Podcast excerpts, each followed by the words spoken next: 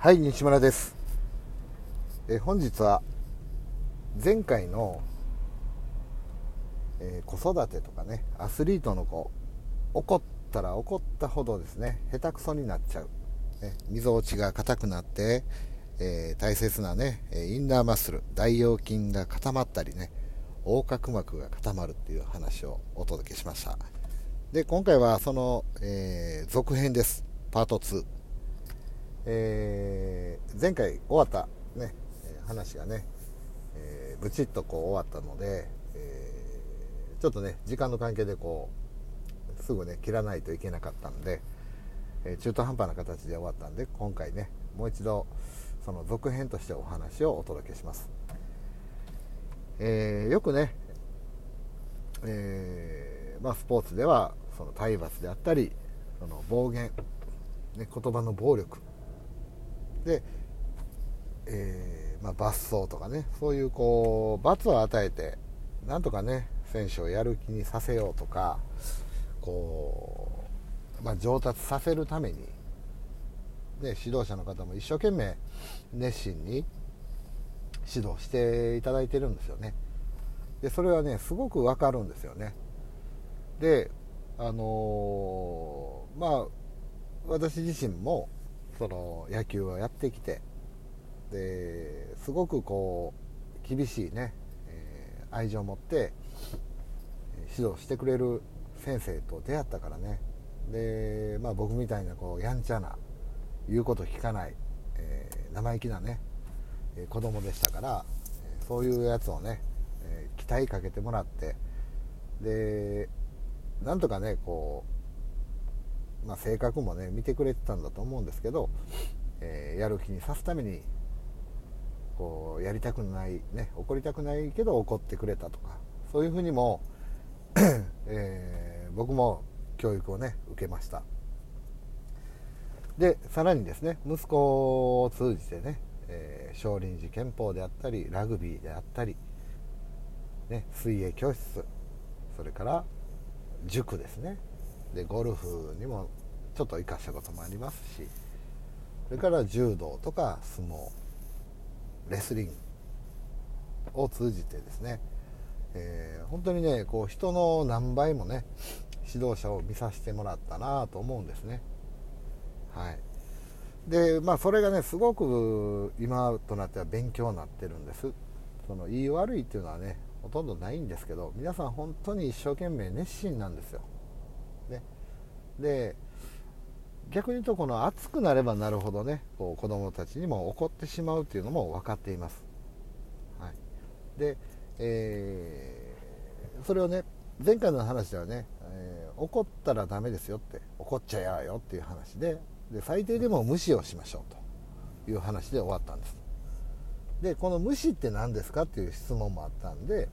えー、それもそれについてもお話しします。でこのね無視っていうのは、えー、決してねそのそっぽを向く本当の無視っていう感じで捉えてほしくないんですね。はい、えー、どういうこどういうことかっていうと、えー、何も反応しないってことですね。悪いことをしても、え失敗をしてもですね。まあ、悪いことしたらねそれはダメだよってこうちゃんと言葉で教えてあげればいいですよね。で一番良くないのはそのプレーで起きるそのミス、ね。え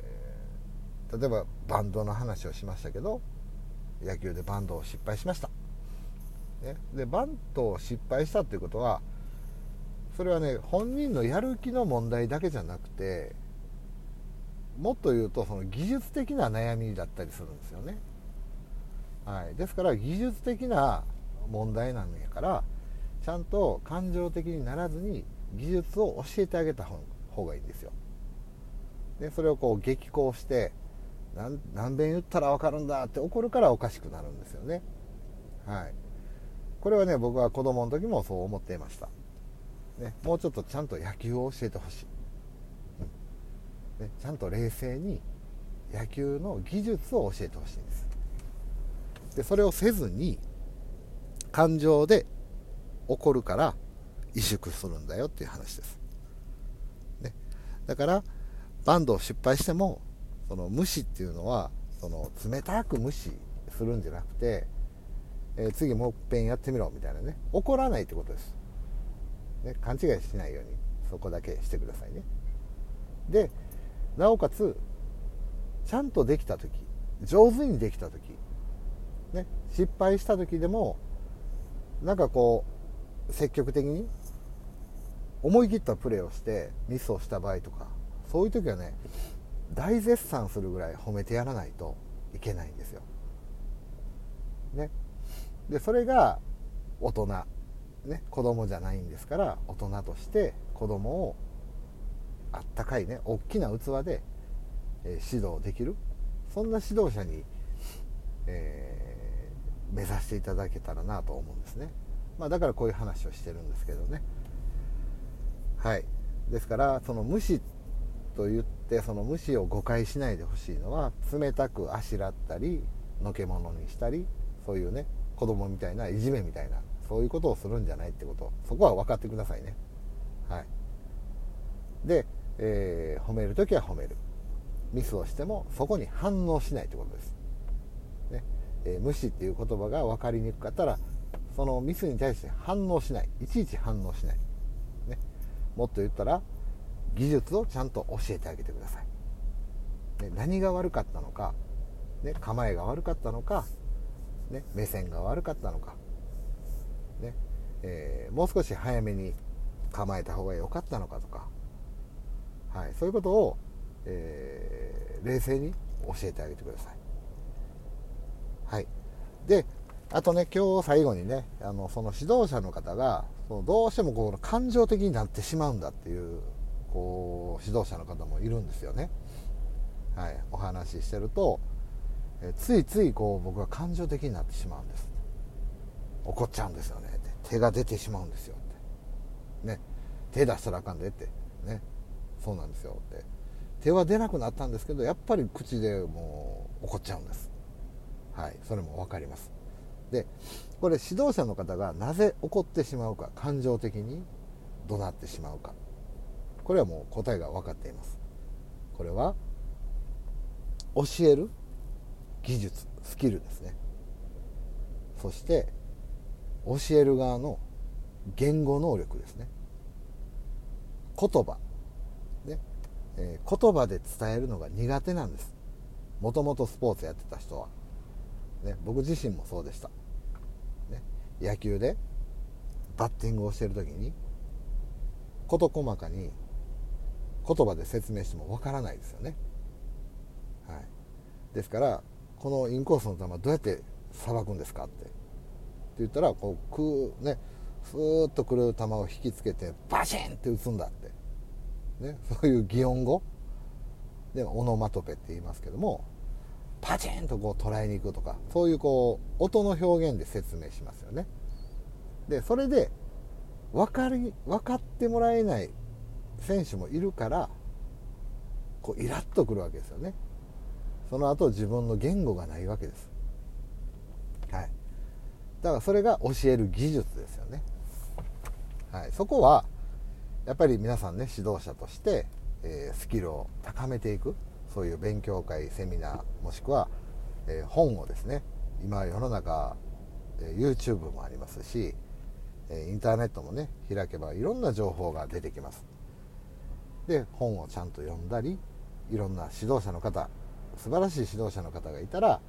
その人の、えー、ねお願いして合同練習をしたり、えー、よかったらちょっと学ばせていただけませんかと。そういう形で、えー、関わっていく。そうするとたった一つたった二つでもね積み重なっていったら今のあなたよりね器も大きくなるし、ね、言語能力も高まるし、ねえー、感情的に自分がならずに済みますから、えー、そういった面でも指導者もどんどんどんどん勉強してで子供の身になって、ね、そのケチョンケチョンに言われてるその親の身にもなって、ねえー、そこは反省してただ単に怒鳴り散らして言うことを聞かせるみたいなそんなね、えー、昭和のスポーツの在り方をやる必要はないですよね。もう今は令和ですからね。で若い子も優秀ですから、えー、もう感情的にものを言う人の言うことは聞かないとか、ね、時代も変わってます、ね、怒鳴り散らして「お前もうそんなやる気ないんだったら帰れ」って言ったらほんまに帰りますからね、はい、昔の子はそうやってね帰れ言うても帰らなかったんでその指導も通用しましたけど今なかなか通用しなくなってるはずです、はい、ですから指導者にもね、え高いスキルを求められるそんないい時代になってますから、えー、情報はねしかもあるんですからそこで勉強しないとですね、えー、あなたのクラブチーム、ねえー、にはやっぱり生徒が集まらないという結果にもつながりますから是非ですね、えしっかりと、え言葉の勉強もしてねで何やったらもう体の勉強もしてください、ね、筋肉とか骨とかね、はい、もっともっとこう自分の動き教えてるスポーツ競技に対して関心を持ってですね、えー、こういうふうに動くと楽なんだよってそれを言語化できるように勉強なさってみてください、ね、それで私がねもし必要であれば、えー、私がお手伝いしますしねえー、何なりとまたね質問いただければまたお答えできると思います。はいそれではですね本日の、えー、怒っちゃダメだよっていうね、えー、話の続編パート2最終話ですね。はい終わりにしたいと思います。はいではありがとうございました。